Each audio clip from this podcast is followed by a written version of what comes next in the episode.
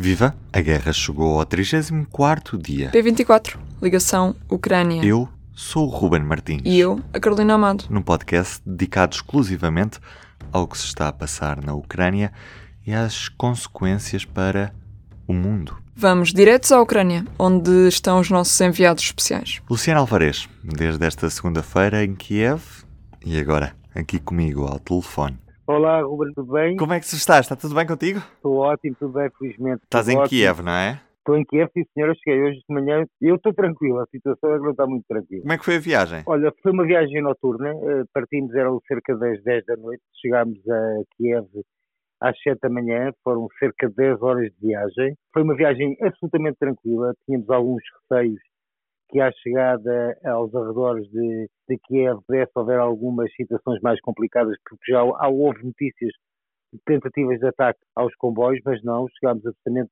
tranquilos. Foi uma viagem demorada, mas absolutamente tranquila. Vamos pegar por aí. Quem é que está neste momento a apanhar comboios dentro da Ucrânia? São pessoas que estão a tentar fugir ou há alguma normalidade dentro de uma guerra? Não, há alguma normalidade dentro de uma guerra e nós temos frisado isso várias vezes.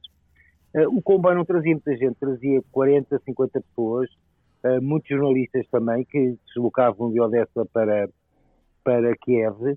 Eh, As pessoas que vieram saíram, houve três paragens pelo caminho, uma grande maioria saiu nas três paragens anteriores à chegada a Kiev e a Kiev devem ter chegado 20, 30 pessoas. São pessoas, eu não consegui falar com ninguém porque eh, estas viagens são feitas eh, em composições em que são cabines, as pessoas vão fechadas em cabines.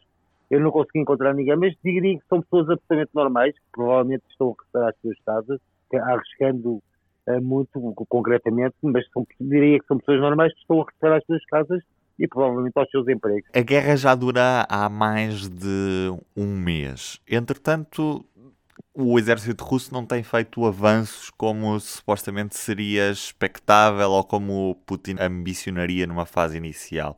O que é que explica que os russos estejam a ter tantas dificuldades em avançar no, no terreno? Isso é mais matéria para, os militares, para, quais, para o qual eu não sou muito habilitado a falar. Mas olha, por exemplo, posso dar o exemplo que hoje uma das principais notícias aqui em Kiev foi que a cidade de Irpin, que fica aqui a cerca de 15 km do centro de Kiev, teria sido recuperada eh, pelas forças de, de- de defesa. Irpin é uma cidade muito importante, porque é considerada uma cidade de passagem. Eh, está a ser atacada há cerca de um mês, desde o princípio da guerra. Eh, os populares dinamitaram a ponte que daria acesso a, a uma autoestrada principal que, que, que traria até ao centro de Kiev, mas há outras rotas possíveis de fazer. Hoje as autoridades garantiram que Irpin estava, estava recuperada, embora é, é preciso sempre acentuar que isto são as autoridades locais que dizem, não há qualquer fonte independente que, que, que, o, que o confirme. Mas todos os sinais dizem que em alguns locais, eh, com muita determinação, nota-se muita determinação nas pessoas, nos civis, nos militares, nos polícias, nota-se muita determinação e estão cada vez mais convencidos, de facto, que podem eh, re- repelir o, o inimigo. Eu queria só fazer um- mais um último ponto da situação, que é a comparação entre, entre Odessa, onde tivemos nove dias, e hoje aqui à chegada a Kiev. Kiev é três vezes maior que Odessa em termos populacionais e em termos territoriais, e tu vês muito menos gente nas ruas aqui em Kiev do que vias em Odessa. Isso provavelmente explica-se porque muita gente fugiu, porque a cidade tem sido bombardeada e todos os seus arredores têm sido bombardeados. Explica-se também que há mais gente, eh, quando os sinais de alarme tocam, fogem imediatamente para os, eh, abrigos ou para as suas casas, o que em Odessa não está a acontecer muito. Porque em Odessa, de facto, não houve ainda nenhum ataque forte ao centro da cidade, nem ao centro, nem aos arredores próximos, e talvez isso explique porque é que se nota muito menos gente nas ruas aqui. Eu, por exemplo, estou aqui num quarto andar de um hotel bem no centro e tenho aqui à minha frente um bloco de apartamentos pai com 15 andares e farto em largura, são dezenas e dezenas de habitações. Eu neste momento estou a olhar para ele e nessas dezenas e dezenas de habitações eu vejo três luzes acesas. É muito significativo porque, de facto, a maior parte das pessoas não estão aqui a viver nas suas casas. Há outro dado significativo importante aqui em, em Kiev e relativamente a Odessa. Nós em Odessa ouvíamos os disparos da- da- das armas antiaéreas, eh, que são disparos de armas médio, médio ligeiras, ligeiras e pesadas, mas não muito pesadas. Aqui em Kiev é completamente diferente. As explosões que se ouvem no centro da cidade, que estarão para aí a 15, 20 km de distância, são absolutamente assustadoras.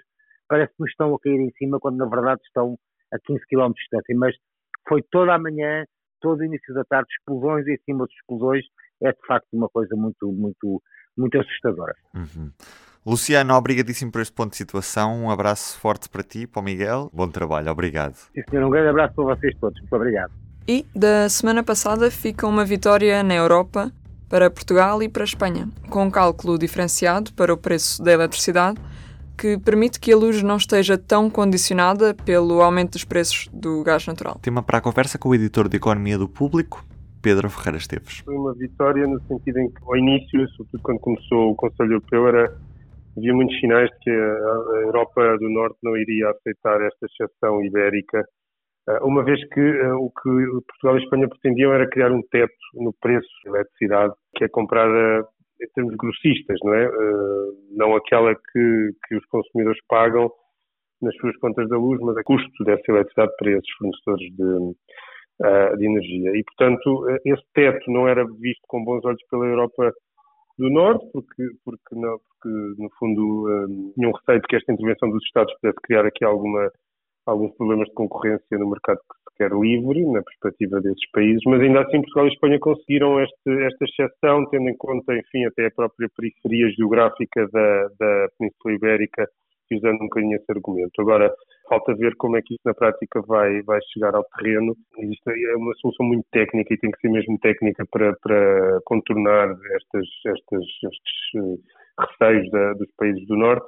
Mas a ideia, de facto, é que o preço grossista, ainda que seja através do gás uh, e não necessariamente direto no, no mercado de eletricidade, mas através da eletricidade produzida a partir do gás, a ideia é que esse teto acabe depois por, em, no fundo, em cadeia, contaminar o preço uh, que é cobrado pela eletricidade aos consumidores.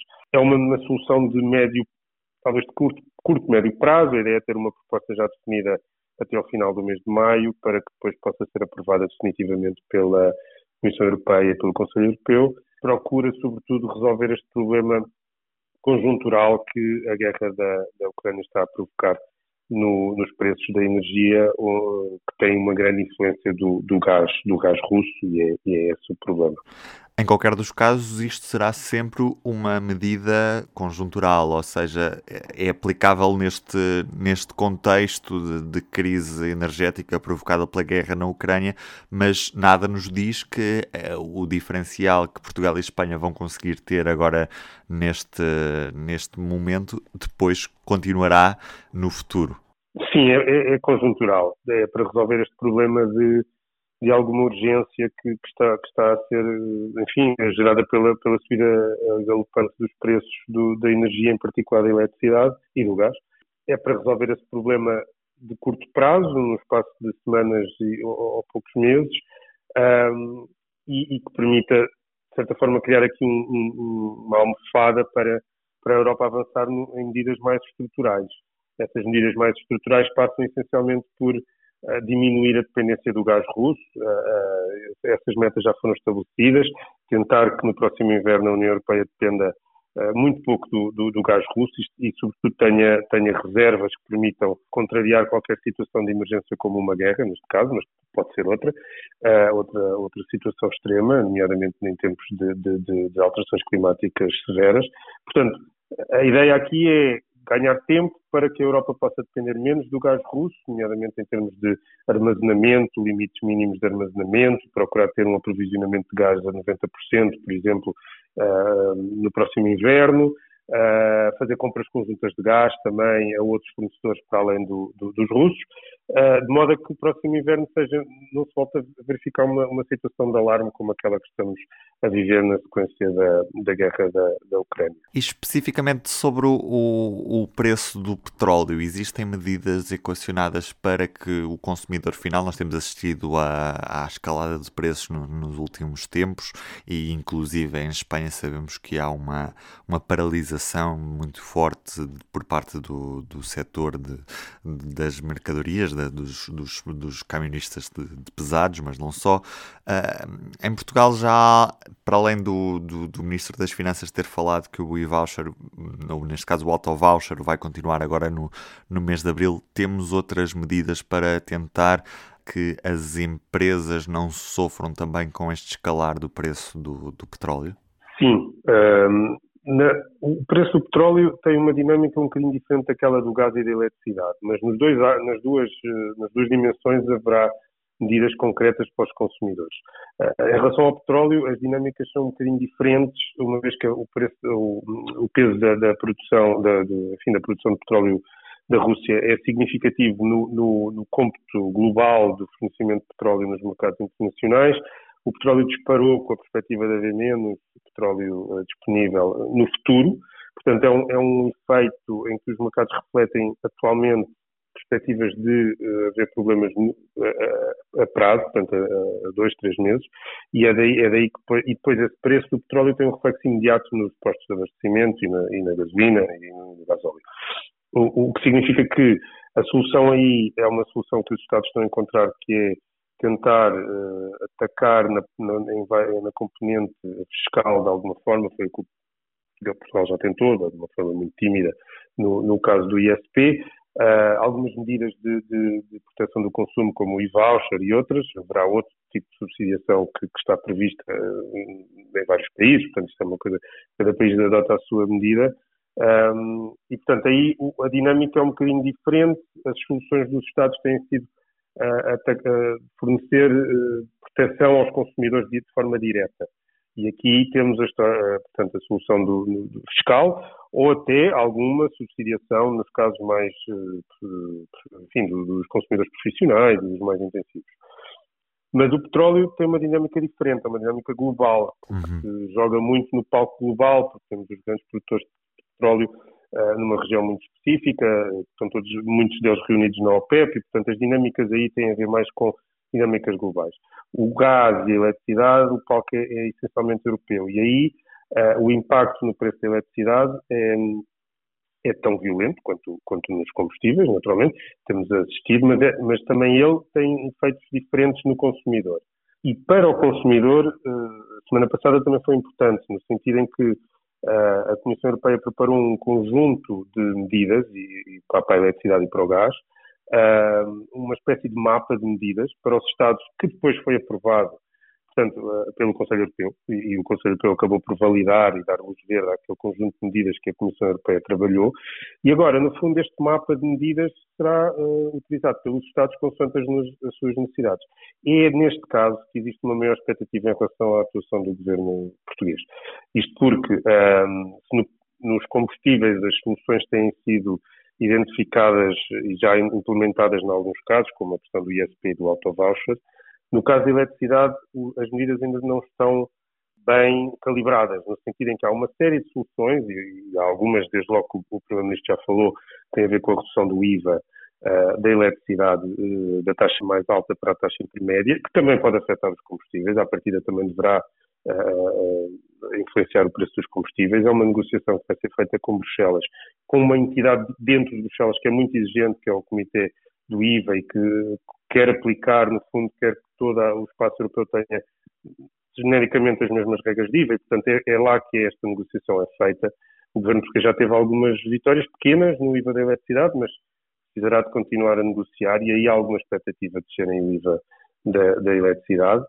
Isto tem um efeito imediato na conta da luz para, para as famílias e, sobretudo, para as empresas.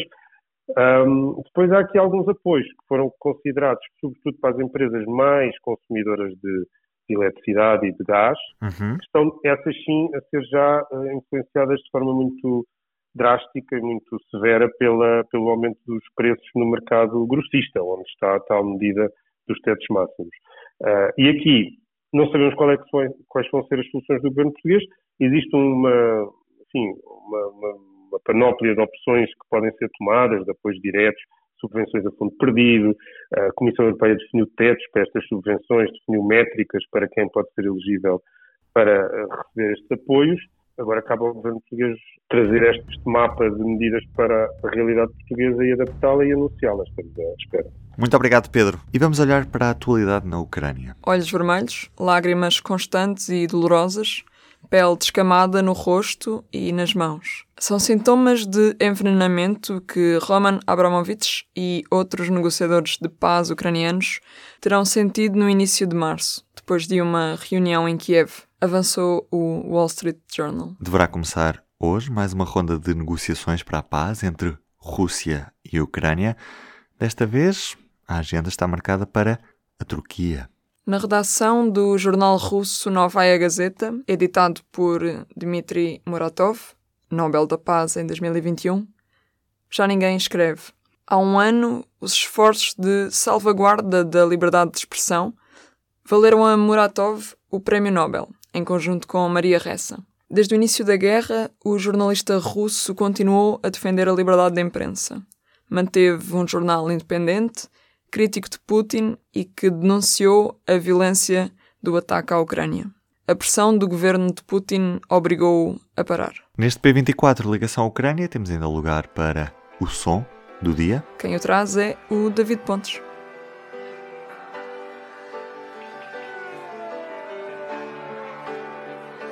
Quase a cumprirmos a quinta semana de guerra e o cenário mantém-se naquilo que realmente importa, a segurança das populações civis terrivelmente na mesma.